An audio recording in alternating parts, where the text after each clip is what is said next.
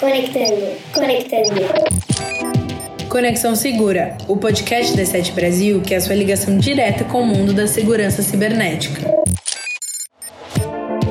Sejam todos e todas bem-vindos e bem-vindas a um novo episódio do Conexão Segura. Meu nome é Francisco Camussa, sou analista de comunicação na E7 Brasil e hoje estou mais uma vez acompanhado da Luísa Pires, que também é analista de comunicação na E7. Como você está, Luísa? Oi, Francisco. Eu tô muito bem e espero que você também esteja. Excelente, Luísa. Neste episódio, vamos falar sobre os riscos que as crianças e os adolescentes enfrentam na internet. É fato que a cada dia mais e mais crianças têm acesso à internet. E por isso é essencial que pais, responsáveis e educadores entendam os perigos que existem e saibam como protegê-las desses riscos. Isso mesmo. Segundo o Centro de Estudos sobre as Tecnologias da Informação e da Comunicação, em 2021, 78% dos usuários que estiveram conectados na internet possuíam idade de 9 a 17 anos, um aumento de 10 pontos percentuais em relação aos 68% de 2019. Segundo a SafeNet, as denúncias relacionadas ao armazenamento, divulgação e produção de imagens de abuso e exploração sexual infantil ultrapassaram pelo segundo ano consecutivo a casa de 100 mil denúncias, o que não ocorria desde 2011 foram quase 112 mil denúncias de imagens de abuso e exploração sexual infantil em 2022, contra quase 102 mil denúncias em 2021, um aumento de 9,9%. Excelentes dados, Luísa. Vale também a pena mencionar que o conceito de pornografia infantil não é mais usado.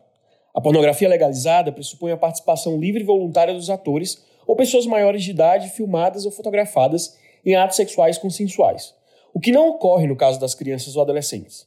Ou seja, o termo correto é, como você destacou, imagens de abuso e exploração sexual infantil.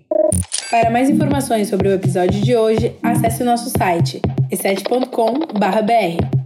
Para saber mais sobre cibersegurança, acesse nosso blog welivesecurity.com.br. Conexão Segura, o podcast da E7 Brasil que é a sua ligação direta com o mundo da segurança cibernética.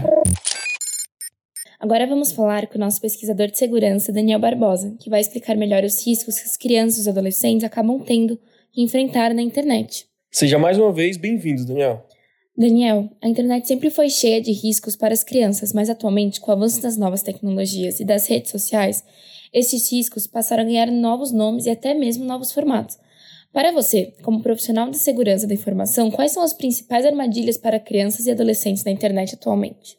Eu acredito que a principal armadilha sejam cybercriminosos adotarem perfis muito atrativos para crianças e adolescentes no ambiente que elas estão, então seja jogos ou redes sociais.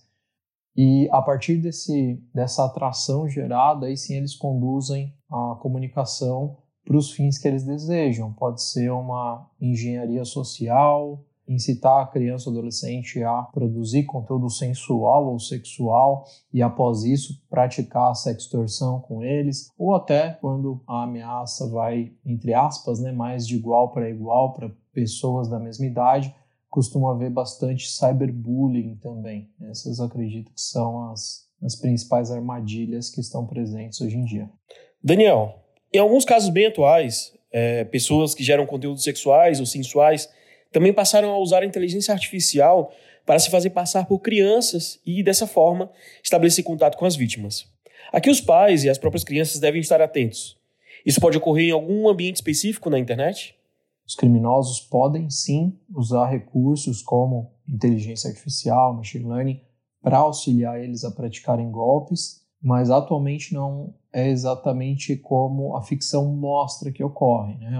A utilização desses recursos vai para outras formas. Mas acredito que muito em breve aconteça realmente como a ficção tem mostrado atualmente, mas por enquanto ainda não é assim.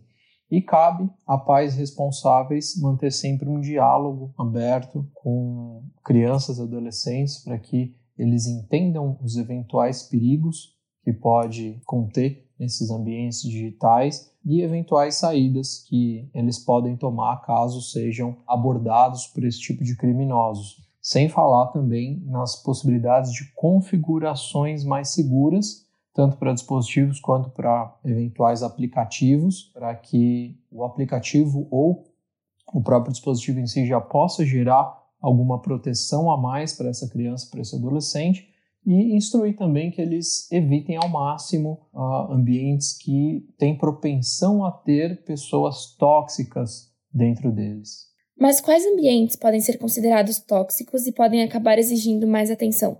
Existem muitos ambientes que têm propensão a essas pessoas mais tóxicas, mas eu acredito que o mais significativo seja o ambiente de jogos e os chats ou canais de voz de aplicativos de troca de mensagem. E uma coisa tem que ficar bem clara, não tem nada a ver com comunidades específicas, como a comunidade gamer, por exemplo, e sim com membros ou pessoas aleatórias que estão dentro da comunidade, mas não a comunidade como um todo. O ecossistema costuma não trazer a ameaça, né? A ameaça é pontual de alguns usuários. As crianças e adolescentes também podem ser vítimas de casos de engenharia social como isso pode ocorrer, Daniel? Com toda certeza, eles estão suscetíveis, tanto quanto os adultos, né? Mas algumas vezes até com um nível um pouco mais perigoso, porque as crianças e adolescentes costumam ter os mesmos níveis de desconfiança que eventualmente um adulto já tenha, às vezes até por já ter caído em algum tipo de golpe. E a abordagem pode ser em jogos, grupos, aplicativos de troca de mensagem, o, o meio em que isso pode ocorrer realmente varia muito e os criminosos buscam basicamente dados cadastrais e às vezes até eventuais dados de pagamento de pais ou responsáveis que essa criança e adolescente tenha contato. Não podemos esquecer que também existe a possibilidade de que a criança ou o adolescente desenvolva o que chamamos de dependência digital. Quais podem ser os prejuízos de uma dependência desse tipo e a que exatamente os pais e responsáveis devem estar atentos para que isso não ocorra? Esse é um ponto interessante porque é um dos poucos riscos que não está relacionado a terceiros, é relacionado exclusivamente aos usuários das plataformas, ou seja, a própria criança ou adolescente e o problema da dependência é tão ruim quanto qualquer outro vício. E fica também a cargo dos pais responsáveis ensinar o menor, a criança ou adolescente, a ter limites de uso, fazer com que ela entenda os problemas que podem decorrer desse tipo de dependência e, às vezes, até ensinar a limitar esse próprio uso, porque caso a criança ou adolescente já esteja com algum nível de vício, pode ser difícil de evitar só com força de vontade. Então, às vezes, impor alguma coisa mais restritiva ajuda a dar essa desintoxicada. E é possível fazer também essa contramedida de imposição com softwares de controle parental, alguns aplicativos têm embutido dentro deles esse, essa possibilidade de controle que limita tempo de uso, limita a quantidade de interações, enfim, é, é necessário buscar esse tipo de auxílio caso o problema esteja se desenvolvendo. Além dos riscos que comentamos, também podemos destacar a segurança e a privacidade dos dados das crianças e adolescentes. Como os pais ou responsáveis podem controlar isso? Até podem, mas é um pouco difícil controlar tudo que eles fazem, né? Tem momentos em que eles vão estar fora do alcance dos olhos, fora do alcance da supervisão, então é um pouco complicado, mas é interessante, como eu sempre digo, conscientizar, abrir um canal de diálogo que a criança adolescente sinta confortável para procurar os pais ou responsáveis caso qualquer coisa fuja do padrão, sou estranho para o convívio que ele está tendo, ele tem esse canal de diálogo para que possa esclarecer eventuais dúvidas e sempre tomar a melhor medida de saída para não ter maiores problemas. Qual o papel dos pais ou responsáveis na proteção das crianças e adolescentes? Existem dicas para esse processo? Principal dica de segurança, com certeza, é conscientização, é fazer as crianças e adolescentes entenderem que eles estão sim suscetíveis à abordagem de criminosos, explicar as mais prováveis abordagens e o que, que pode acontecer, bem como os caminhos que eles podem seguir caso isso aconteça.